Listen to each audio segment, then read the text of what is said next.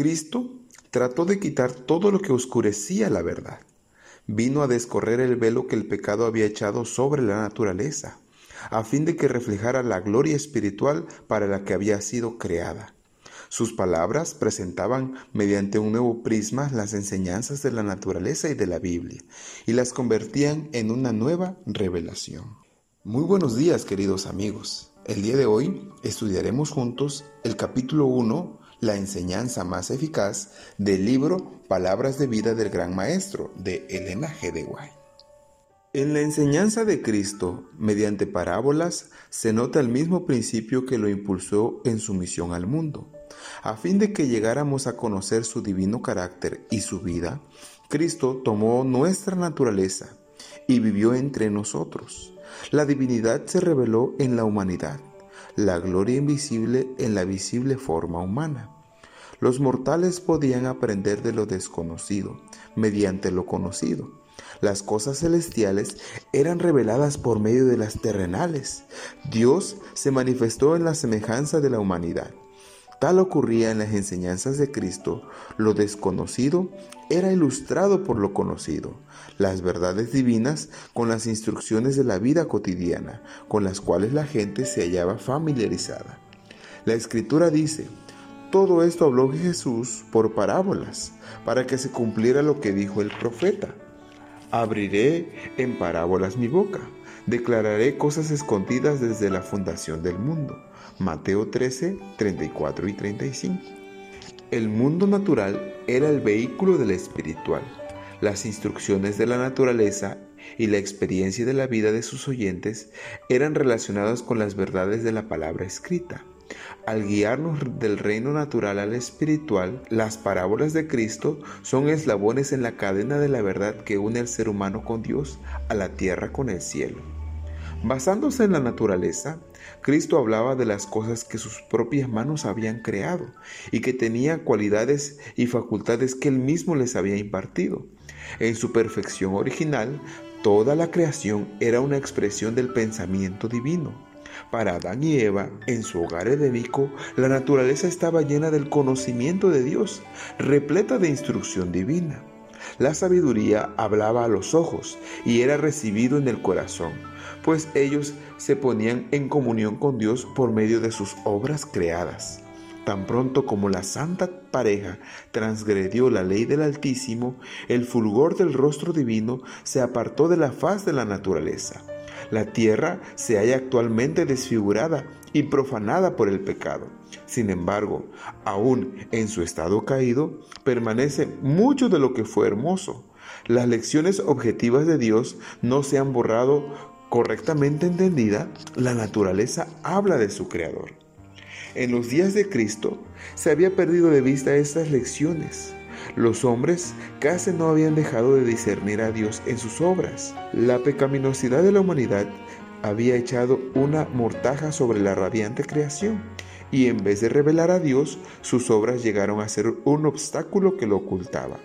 Los seres humanos honraron y sirvieron a las criaturas antes que al Creador.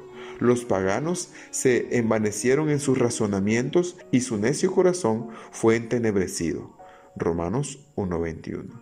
Así, en Israel, las enseñanzas de los maestros habían sido colocadas en lugar de las de Dios.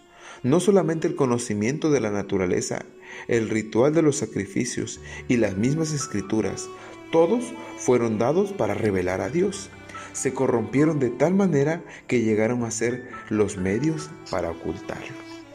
Cristo trató de quitar todo lo que oscurecía la verdad. Vino a descorrer el velo que el pecado había echado sobre la naturaleza, a fin de que se reflejara la gloria espiritual para la cual había sido creada. Sus palabras presentaban mediante un nuevo prisma las enseñanzas de la naturaleza y de la Biblia y las convertían en una nueva revelación. Jesús arrancó un hermoso lirio y lo colocó en manos de los niños y los jóvenes, y cuando ellos observaron el propio rostro juvenil del Salvador, radiante con la luz del sol, del rostro de su Padre, impartió la lección. Considerad los lirios del campo, cómo crecen, no trabajan ni hilan, pero os digo que ni aun Salomón, con toda su gloria, se vistió como uno de ellos. Entonces prosiguió con la dulce seguridad y la importante lección. Y si la hierba del campo, que hoy es y mañana se quema en el horno, Dios la viste así, ¿no hará mucho más por vosotros, hombres de poca fe? Mateo 6, 28 al 30. En el Sermón del Monte, estas palabras fueron pronunciadas a otras personas, además de los niños y los jóvenes. Fueron dirigidas a la multitud en la cual se hallaban hombres y mujeres llenos de angustia y dudas, apenadas por las desilusiones y el dolor. Jesús continuó, no os angustiéis, pues diciendo, ¿qué comeremos o qué beberemos o qué vestiremos? Porque los gentiles se angustian por todas estas cosas, pero vuestro Padre Celestial sabe que tenéis necesidad de todas ellas. Entonces, extendiendo sus manos hacia la multitud que lo rodeaba, dijo, Buscad primero el reino de Dios y su justicia, y todas estas cosas os serán añadidas. Mateo 6, 31 al 33. Así Cristo interpretó el mensaje que él mismo había puesto en los lirios y en la hierba del campo. Él desea que lo leamos en cada lirio y en cada brisna de hierba. Sus palabras se hallan llenas de seguridad y tienden a afianzar la confianza en Dios. Tan amplia era la visión que Cristo tenía de la verdad, tan vasta su enseñanza, que cada aspecto de la naturaleza era empleado para ilustrar la verdad. Las escenas sobre las cuales la vista reposaba diariamente se hallaban relacionadas con alguna verdad espiritual, de manera que la naturaleza está vestida con las parábolas del Maestro. En la primera parte de su ministerio, Cristo había hablado a la gente en palabras tan claras que todos sus oyentes podían haber entendido las verdades que los hubieran hecho sabios para la salvación. Pero en muchos corazones la verdad no había echado raíces, había sido prácticamente arrancada. Por eso les habló en parábolas, dijo él, porque viendo no ven y oyendo no oyen ni entienden porque el corazón de este pueblo se ha entorpecido y con los oídos oyen pesadamente y han cerrado sus ojos. Mateo 13, 13 al 15. Jesús quiso estimular el espíritu de investigación. Trató de despertar a los descuidados e imprimir la verdad en el corazón. La enseñanza en parábolas era popular y suscitaba el respeto y la atención, no solamente de los judíos, sino de la gente de otras nacionalidades. ¿No podía él haber empleado un método de instrucción más eficaz? Si sus oyentes hubieran anhelado conocer las gemas divinas, habrían podido entender sus palabras, porque él siempre estaba dispuesto a explicar a los investigadores sinceros. Nuevamente Cristo presentaba verdades que la gente no estaba preparada para aceptar y mucho menos para entender. Esa es otra razón por la cual Él les enseñó en parábolas, relacionando sus enseñanzas con las escenas de la vida, la experiencia o la naturaleza, cautivaba su atención e impresionaba sus corazones. Más tarde, cuando ellos miraban los objetos que ilustraban sus lecciones, recordaban las palabras del Divino Maestro. Para las mentes abiertas al Espíritu Santo, el significado de la enseñanza del Salvador se desarrollaba más y más. Los misterios se aclaraban y aquello que había sido difícil de entender se tornaba evidente. Jesús buscaba un camino hacia cada corazón, usando una variedad de ilustraciones. No solamente presentaba la verdad en sus diferentes fases, sino que hablaba al corazón de los distintos oyentes. Suscitaba su atención mediante figuras sacadas de la experiencia de la vida diaria. Nadie que escuchara al Salvador podía sentirse desatendido o ignorado. El más humilde, el más pecador, oía en sus enseñanzas una voz que le hablaba con bondad y ternura.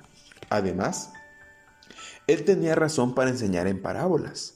Entre las multitudes que se reunían a su alrededor había sacerdotes, rabinos, escribas y ancianos, herodianos y príncipes, amantes del mundo, fanáticos, ambiciosos, que deseaban sobre todas las cosas encontrar algo para usarlo en contra del Señor. Sus espías seguían los pasos del maestro día tras día para ver si encontraban alguna palabra que pudiera causar la condena y acallar para siempre aquel que parecía arrastrar al mundo tras sí. El Salvador entendía el carácter de esos maquiladores y les presentaba la verdad de tal manera que ellos pudieran hallar nada para presentar ante el Sanedrín. En parábolas reprochaban la hipocresía y las obras malvadas de aquellos que altas posiciones y revestía de lenguaje figurado verdades tan cortantes que si se les hubiese presentado de otra forma directa, ellos no habrían escuchado sus palabras y prontamente hubieran puesto fin a su ministerio. Pero mientras eludían a los espías, hacían la verdad tan clara que el error era puesto de manifiesto, y los humildes de corazón, sinceros, aprovechaban sus lecciones. La sabiduría divina, la gracia infinita, eran aclaradas por los objetos de la creación de Dios. Por medio de la naturaleza y los incidentes de la vida, las gentes aprendían de Dios desde la creación del mundo. Las cualidades visibles de Dios, es decir, su poder y su naturaleza divina, se percibían claramente a través de lo que Él creó. En la enseñanza en parábolas usada por el Salvador se halla una indicación de lo que constituye la verdadera educación superior. Cristo podría haber abierto ante la humanidad las más profundas verdades de la ciencia, podría haber descubierto misterios cuya penetración habría requerido muchos siglos de fatiga y estudio. Podría haber hecho insinuaciones en los ramos científicos que habrían proporcionado alimento para el pensamiento y el estímulo inventiva hasta el fin de los tiempos, pero no lo hizo. No dijo nada para satisfacer la curiosidad o para gratificar las ambiciones de los humanos abriéndoles las puertas a las grandezas mundanas. En toda su enseñanza, Cristo impuso la mente de las personas en contacto con la mente finita. Los indujo a sus oyentes a estudiar las teorías científicas con respecto a Dios, sus palabras y sus obras. Les enseñó a contemplarlo tal como se manifiesta en sus obras, en su palabra y por sus providencias. Cristo no trató de, de teorías abstractas, sino de aquello que es esencial para el desarrollo del carácter, aquello que aumenta nuestra capacidad para conocer a Dios y amplía su eficiencia para lo bueno. Habló a las multitudes de aquellas verdades que tienen que ver con la conducta de la vida y que abarcan la eternidad.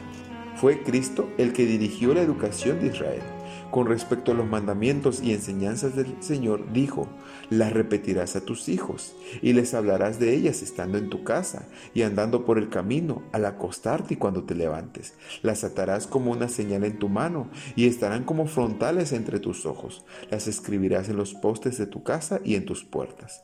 Deuteronomios capítulo 6 versículos 7 y 8. En su propia enseñanza, Jesús mostró cómo había de cumplir este mandamiento. ¿Cómo pueden presentarse las leyes y los principios del reino de Dios para revelar su belleza y perfección? Cuando el Señor estaba preparando a los hijos de Israel para que fueran sus representantes especiales, les dio hogares situados en las colinas y los valles. En su vida en el hogar y en su servicio religioso se ponían constantemente en contacto con la naturaleza y con la palabra de Dios. Así también Cristo enseñaba a sus propios discípulos, junto al lago, sobre la madera del monte, en los campos y arboledas donde se pudieran mirar los fulgores de la naturaleza, con las cuales ilustraba sus enseñanzas, y mientras aprendía de Cristo, usaba sus conocimientos cooperando con Él en su obra. De esta manera, mediante la creación, hemos de familiarizarnos con el Creador. El libro de la naturaleza es un gran libro de texto que debemos usar constantemente con las escrituras para enseñar a la gente respecto al carácter de Dios y para guiar a las ovejas perdidas de vuelta al rebaño del Señor. Mientras estudiamos las obras de Dios, el Espíritu Santo imparte convicción a la mente. No se trata de la persuasión que producen los razonamientos lógicos, y menos que la mente haya llegado a estar demasiado oscurecida para conocer a Dios. La vista, demasiado nublada para verlo, el oído demasiado embotado para oír su voz, se percibe un significado más profundo y las sublimes verdades espirituales de la palabra escrita quedan impresas en el corazón. Estas lecciones que se obtienen directamente de la naturaleza, hay una sencillez y una pureza que las hace del más elevado valor. Todos necesitan las enseñanzas que han de sacar de esta fuente. Por sí misma, la hermosura de la naturaleza lleva al alma lejos del pecado y de las atracciones mundanas y la guía hacia la pureza, la paz y hacia Dios. Con mucha frecuencia, las mentes de los estudiantes están ocupadas por las teorías y especulaciones humanas, que falsamente reciben el nombre de ciencia y filosofía. Necesitan ponerse en íntimo contacto con la naturaleza Aprendan de ellos que la creación y el cristianismo tienen un solo Dios. Sean enseñados al ver la armonía de lo natural con lo espiritual. Conviertan todo lo que sus ojos ven y tocan sus manos en una lección para la edificación del carácter. Así, las facultades mentales serán fortalecidas y se desarrollará el carácter y se ennoblecerá la vida. El propósito de Cristo al enseñar con parábolas estaba en consonancia con el propósito del sábado. Dios le dio a los seres humanos un recordativo de su poder creador, a fin de que lo que vieran en las obras de sus manos. El sábado nos invita a contemplar la gloria del Creador en sus obras creadas. Y como Jesús quería que lo hiciéramos, relacionó sus valiosas lecciones con la hermosura de sus tesoros naturales. En el día santo de descanso, más que en todos los demás días, hemos de estudiar los mensajes que Dios ha dejado escrito a la naturaleza.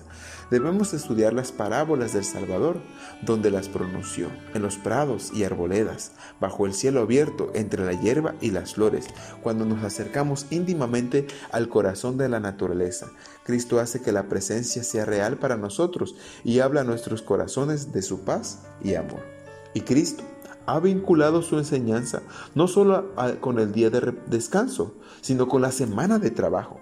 Tiene sabiduría para aquel que dirige el arado y siembra la semilla. En la arada y en la siembra, el cultivo y la cosecha nos enseña a ver la ilustración de su obra de gracia en el corazón. Así que cada ramo de trabajo útil y cada aspecto de nuestra existencia, Él desea que encontremos una lección de verdad espiritual entonces nuestro trabajo diario no absorberá más nuestra atención ni nos inducirá a olvidar a Dios. Nos recordará continuamente a nuestro Creador y Redentor. El pensamiento de Dios correrá cual hilo de oro a través de nuestros afanes y nuestras labores. Para nosotros, la gloria de, su rostro descansará nuevamente sobre la faz de la naturaleza. Estaremos aprendiendo de continuo nuestras lecciones de verdades celestiales y creciendo la imagen de su pureza. Así seremos enseñados de Jehová, y cualquiera sea la suerte que nos toque, permaneceremos con Dios. Qué interesante mensaje encontramos en este primer capítulo del el libro Palabras de Vida del Gran Maestro. La razón de Cristo al venir a la tierra fue revelarnos verdaderamente al Padre y que pudiéramos aprender de Él y conocer de Él a través de la naturaleza y a través de cada aspecto de la vida cotidiana. A través de ello y de su santa palabra, nosotros podemos conocer más del amor de Cristo Jesús. Gracias por estar aquí con nosotros. Te invitamos para que no te pierdas la próxima semana el capítulo número 2 de este libro titulado La siembra de la verdad.